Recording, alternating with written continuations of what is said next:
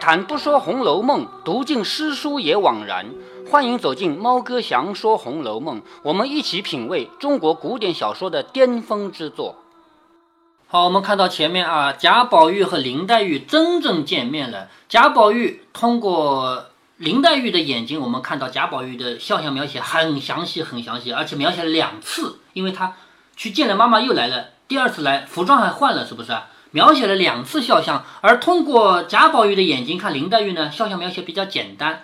整个《红楼梦》这么厚一本书，从头到尾林黛玉没有详细的肖像描写，为什么呢？因为林黛玉这个人太美了，任何普通人的笔法没有办法描写她的美，知道吧？所以干脆作者很聪明，干脆不描写她长什么样。林黛玉长多高，脸蛋什么样子，都没有描写过，从头到尾没描写过。但是后八十回以后就有描写，所以我们就看出来了，八十回以后的内容绝对不是曹雪芹写的，而且这个人绝对没有曹雪芹的艺术高度，所以他就开始描写林黛玉穿什么衣服啊什么的。你看这个里面。前八十回这么厚的书，从来没有写过林黛玉穿什么衣服。为什么？就因为林黛玉是仙人，她根本就不属于我们人间的人，干嘛要用人间的规律来写她？是这个意思，知道吧？好，接下来他们该睡了。贾母一看林黛玉带来的一个太老，一个太小，就把自己的丫鬟英格尔给了她。英格尔将来改名就叫紫娟。将来林黛玉的两个最重要的丫鬟，一个叫雪雁，一个叫紫娟。后面你会反复的看到这两个人不同的表现。为什么他们表现会不一样呢？因为一个是林黛玉从老家带来的，他们俩从小生活在一起，知根知底，互相贴心的；而另外一个是贾母把自己的丫鬟给了林黛玉的，所以他们的感情是后来慢慢建立的。所以后面每碰到事情，你看到啊，有些事情一定是紫娟说的，有些事情一定是雪雁说的。不一样就在于他们两个人身份不一样。那么这里又提到了贾宝玉的丫鬟叫袭人，贾宝玉的丫鬟的名字呢是什么样的？袭人、晴雯、麝月、秋纹这些名字听起来很高雅，就是读书人一定是读书人才会起这样的名字。而贾母这个人一定是不读书的，她的丫鬟叫玻璃、珍珠、琥珀，就是就是这些宝贝。对对对，这些东西对吧？所以后面我们会慢慢看到啊，比如说还有四个丫鬟琴棋书画。琴棋书画知道吗？知道。哎，一个丫鬟叫抱琴，就是怀里抱着一个琴；一个丫鬟叫司棋，司就是掌管，掌管棋子，就是下棋的时候，我只要坐着下棋就行了，有人帮我下，那个叫司棋，知道吧？一个丫鬟叫四叔，就是陪着你读书的四书；一个丫鬟叫入画，就已经美到自己进入画里面去了，琴棋书画，对吧？这里面的人的名字啊，都是做的虚构的啊，但是虚构起来呢，它有它的独特的特点。因为贾母不读书，所以贾母的丫鬟就是这样的名字，玻璃琥珀的名字啊。因为贾宝玉是读书的，所以他的名字一定是袭人啊、晴雯这样的名字。好，我们继续看下去啊。接下来开始重点介绍一下袭人。原来这个袭人呢，也是贾母的，就是原来名字叫什么呢？叫珍珠。袭人这个人本来是贾母的丫鬟，名字叫珍珠。因为贾母太喜欢宝玉了，就怕宝玉没有好丫鬟来照顾，所以呢，把自己身边这个最好的丫鬟。叫珍珠的给了贾宝玉，从此他的改名就改叫袭人。这个名字是谁改的呢？贾宝玉改的。因为每一个人都要给自己的仆人改名，让他符合自己的这种审美要求，是不是啊？为什么叫他袭人呢？因为有一句诗叫“花气袭人”，这个后面会提到啊。这么厚一本书，我跟你告诉你啊，我前面说过，写作文要有一个基本规则，同一件事绝对不可以写两遍，知道吧？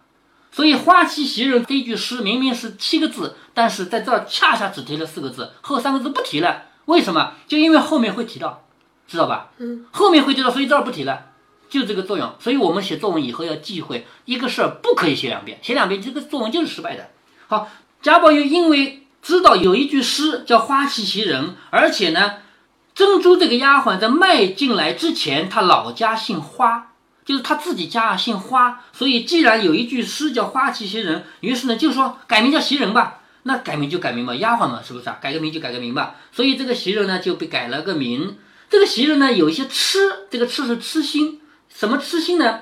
他当年服侍贾母的时候，他心里眼里就只有一个贾母，别的事我都不管，我只把贾母服侍好。现在既然我已经给了宝玉了，那我心里眼里就只有一个宝玉，别的事我不管，我只要把宝玉服侍好就行了。所以他这个人是特别痴心的。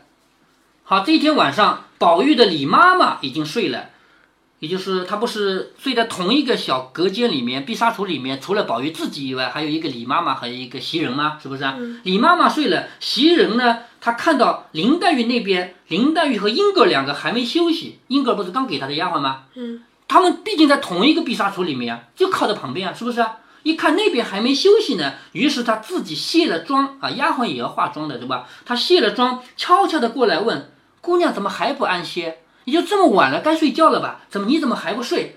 黛玉连忙让座，说：“姐姐请坐。”因为这个丫鬟比她大嘛，所以叫姐姐嘛。姐姐请坐。袭人在床沿上坐了，英格尔就笑着说：“英格尔就是丫鬟，说林姑娘正在这里伤心呢，自己淌眼泪的说，今儿才来就惹出你家哥哥狂病，如果摔坏了那个玉，岂不是我的错误吗？就是我来的第一天，就因为我让哥哥把玉摔了，是不是？”幸亏这个玉没摔坏，如果摔坏了，那不都是我的错吗？是这个意思吧？袭人一听这个话，说：“哎呀，你呀，不要提这个事儿了，将来更好笑的事还多着呢。你要是为这种事情伤心，只怕你是伤心不过来的。就将来有你伤心的事多了去了。为什么呢？嗯，因为贾宝玉这个人，前面那个西江月也提到，他没事就如痴如狂嘛，是不是？站在世俗的角度，站在袭人这种角度来看，这个人就是有病啊，一天到晚就又痴又狂的。说将来你伤心的事多了去了。”林黛玉说：“姐姐们说的，我记得就是了。究竟也不知道那个玉是什么来历，上面还有字。也就是说，听说那个玉上面还有字。”袭人说：“连一家子也不知道来历，上头还有现成的影儿。听的说落草时，什么叫落草啊？就是生下来，生下来的时候，他嘴里就有这么个东西的。等我拿来给你看看吧。”林黛玉忙说：“不要不要不要，这个时候夜深了，明天再看也不迟。”好。这个地方有一个特殊的写法，林黛玉说：“我不知道你们那个玉究竟怎么回事，听说上面还有字吗？”袭人说：“我拿来给你看看。”可是黛玉连忙说：“不要不要不要，以后再看也可以。为什么这么写？前面有没有跟你提到？呃，因为玉要跟金一起出场，知道了吗？这里是一个很特殊的描写方式，是作者的写作技巧。啊等会。那他写写到第二天的时候就呃写忘了这事吗？对呀，第二天不写嘛，不写就行了嘛。真正这个玉出场，就是表示呃忘了这事。对对，就不提。这个玉真正出场要到后面金来了，也就是说薛宝钗来了以后，薛宝钗有一个金，贾宝玉有一个玉，这两个同时出场放在一起对比，这是作者很惊人的写作技巧。也就是说，作为林黛玉今天第一天进贾府，而且还惹得哥哥把玉摔了，肯定会提到玉的，是不是？但是作者巧妙地避开了让玉出场，就是不要出场了。第二天起来醒过贾母，什么叫醒呢？就是拜见。每天早上要请安，我给奶奶请安，我给外婆请安。每天晚上睡觉之前还要请安，说请个安，我们睡觉吧。一天早晚两次，这叫醒。第二天起来醒过贾母，于是往王夫人处来，是谁呢？就是林黛玉。林黛玉这里总是要到各个地方去拜访的吧？先给。贾母请安，然后去给舅妈请安，知道了吧？去个王夫人那边来，正好王夫人和熙凤，就是王夫人和王熙凤这两个人啊，他们俩在贾家他们是两代人，在娘家他们也是两代人，是双重身份吧？前面讲过的吧？他们俩在一起猜一封书信，这封书信哪寄来的呢？是金陵寄来的。好，金陵就是南京，这里又出问题了。前面第二回还说京城就是南京的，是不是啊？好，这里又说从金陵寄来的信，因为什么？就因为作者有意在放烟雾弹，他从来就没有明确的告诉你这个故事发生在哪里，对不对？说从金陵，如果说从金陵寄来，就表示这里不是金陵。对呀，这里肯定不是金陵啊。但是这里是哪里呢？对了，嗯，好像呃，南京在哪个朝代还要健康的？对，以前叫健康。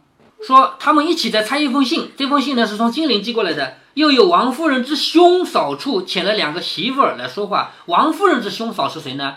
就是王夫人自己嫁过来之前不是有王家的吗？嗯，对不对？她家里还有哥哥，就是王家的哥哥，知道吧？哥哥嫂嫂那里派了两个媳妇儿来说话。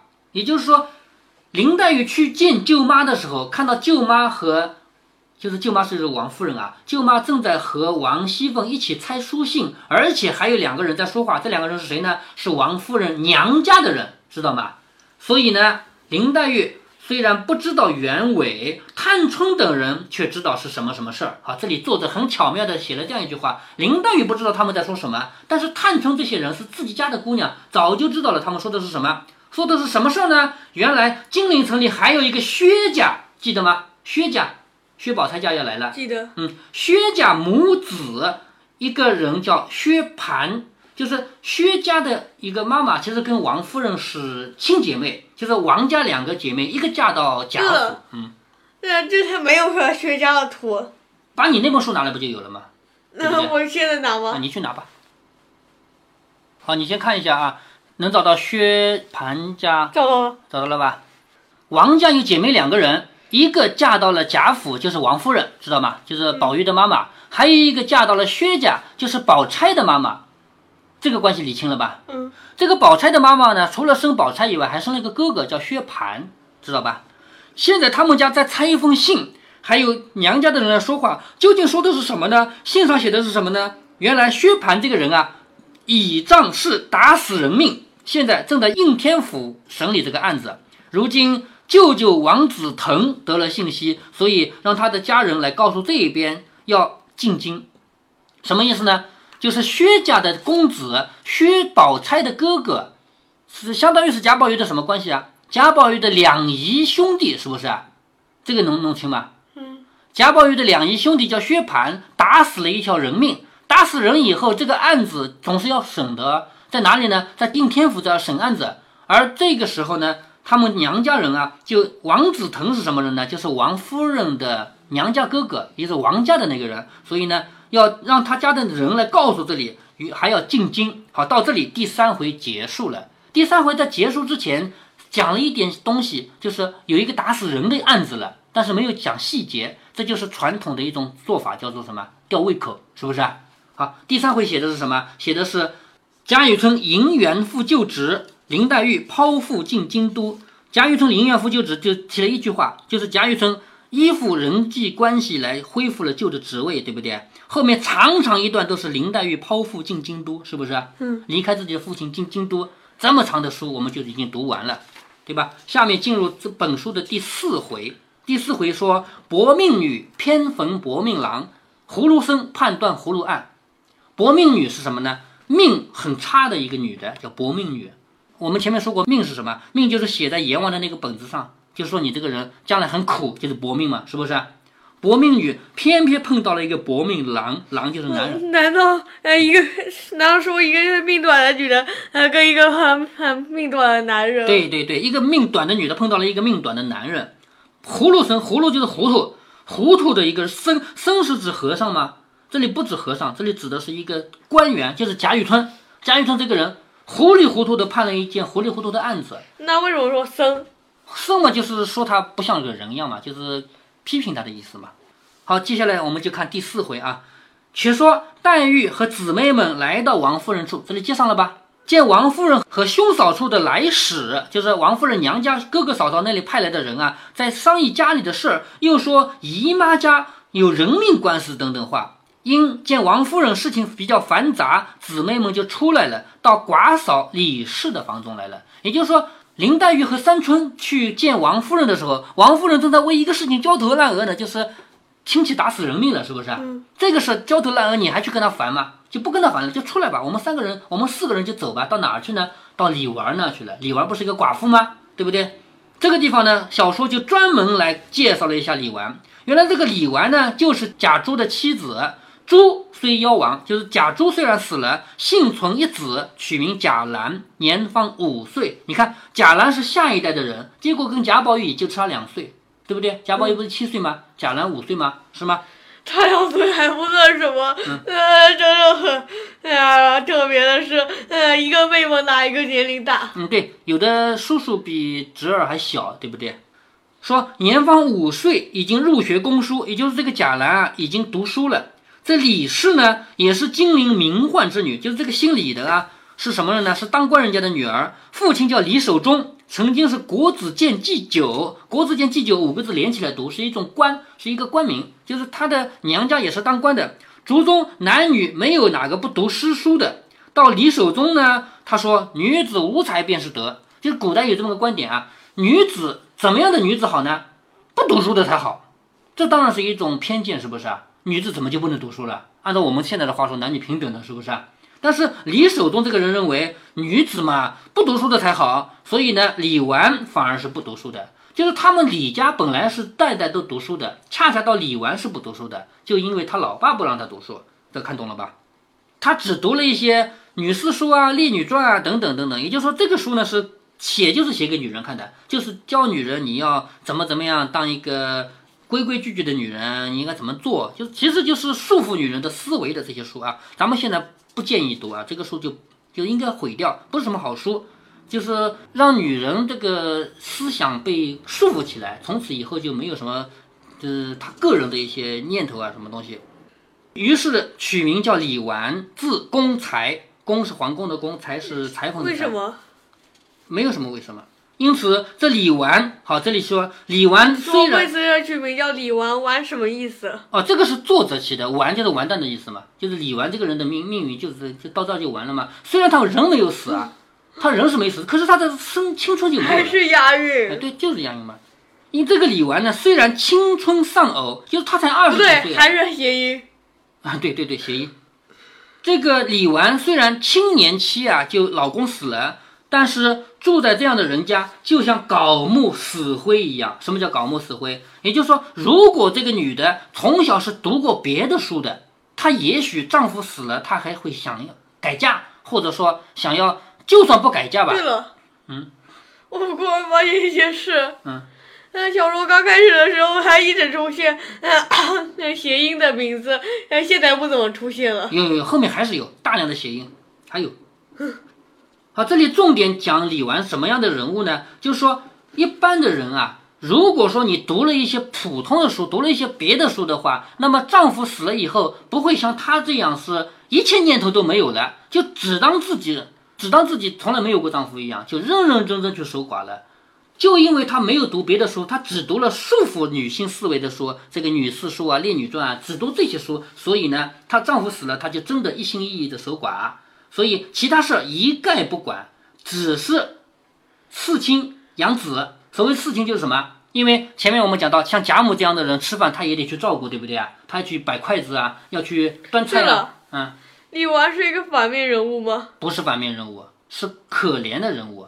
就是在《红楼梦》里，各种人物都有。李纨这个人，自从丈夫死了以后，就因为她读的书就是束缚女性思维的这种书，咱们现在已经不建议读了。就因为他读的是这样的书，所以他的思维就是定就定下来了，我就要做个寡妇，我什么都不想。所以他只做两件事，一件事叫侍亲，就是贾母和王夫人吃饭，他得去摆筷子，对不对？还有一件事就是养子，他要把这个儿子给养大。然后呢，就陪那些小姑的那些人做做针线，就做这些事儿。现现在黛玉虽然克记于此，就是林黛玉虽然在这儿记住了，也有这些姐妹们相伴，除了老父亲以外，其余也就不考虑了。也就是说，站在李纨的角度，她要考虑的是很简单，很简单，就是去照顾婆婆辈的们吃饭，以及养儿子，就是把这个儿子养大。好，现在笔锋一转，且说雨村，要讲讲雨贾雨村了吧？嗯。为什么这里要提到贾雨村呢？就是因为下面有一个案子，什么案子呢？就是薛家打死人命，这个案子正好是贾雨村来断案，是什么？却说雨村因捕受了应天府，一下马就有一件人命官司送到他面前了，就是他刚刚来上任，就有一件人命官司送到他面前。为什么他一上任第一件事就有一个人命官司放在他面前？这么巧吗？你认为是很巧的事吗？嗯，其实不故意是，安排的。不是这个案官司早就发生了，打死人的事是以前的事儿，因为以前的官不敢管嘛，因为那个薛家嘛，知道吗？薛家是什么世道啊？是贾史王薛四大家族之一。薛家打死人不就是跟捏死一只蚂蚁一样嘛？哪个官府敢管啊？是不是？所以就拖欠到现在。现在好，前面一个官走了，现在新来的一个官，就贾雨村嘛，才一坐下来，屁股刚坐下来，好，这个官司你看吧，是这个意思，知道吧？所以这里说贾雨村刚刚坐下来，第一件事情就是这个案子。那那那是不是他管？是不是因为他不知道？对呀，他不知道，接下来他就要出丑了吗？他以为这个事他能管，知道吗？好，我们下面再来不过读。案子没了的时候，呃，不过只要有心来的人就要呃给他看吗？作为当官的话，你有这个职责的，有人命官司啊，有什么官司你必须把它断清楚的。皇帝让你当官就是让你干这个的嘛。好，我们接下来再来读贾雨村怎么来断这个案子。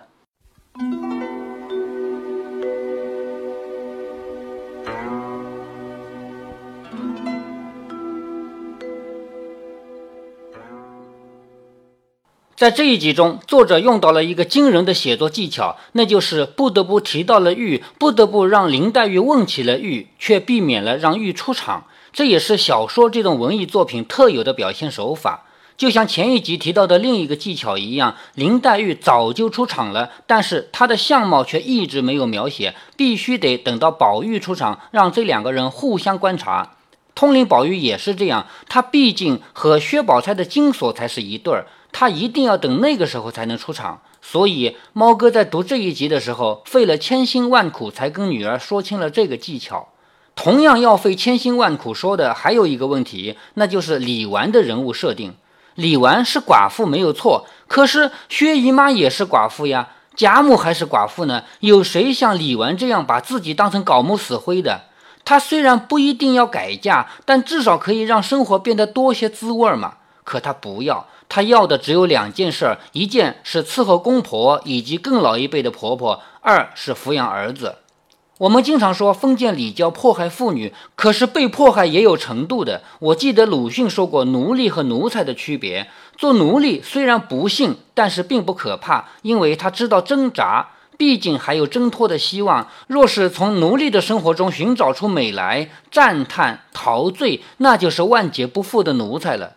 所以说到封建礼教对妇女的迫害，也有两种被迫害者：一种是奴隶，知道自己被迫害了；另外一种就是像李纨一样，他在认真的享受这种迫害。在读的过程中，女儿问我李纨是不是反面人物，我给她的回答是，她是个可怜的人物。其实猫哥没有说全。毕竟这是全书刚开篇嘛，有些还说不了。要知道，到了第五回，我们就明确的看到了曹雪芹对李纨的批判，而且两次批判，一次比一次重。在判词中说他是枉于他人做笑谈，这还可以归结为说他是个可怜的人；但是在十二支曲子中说他也须因至积儿孙，这句话可就了不得了。这说明他有该做的事儿没做。那么。李纨究竟是不是一个反面人物呢？在读到这部书的结尾、最后大结局的时候，猫哥会揭晓这个答案。另外，围绕着这一集，还有必要跟大家声明一个时间问题：林黛玉进贾府的第二天，王夫人就接到了娘家的书信，除了说官司以外，还说到薛蟠要进京。接下来告状的人说，小人告了一年的状，说明薛蟠打死人已经有一年了。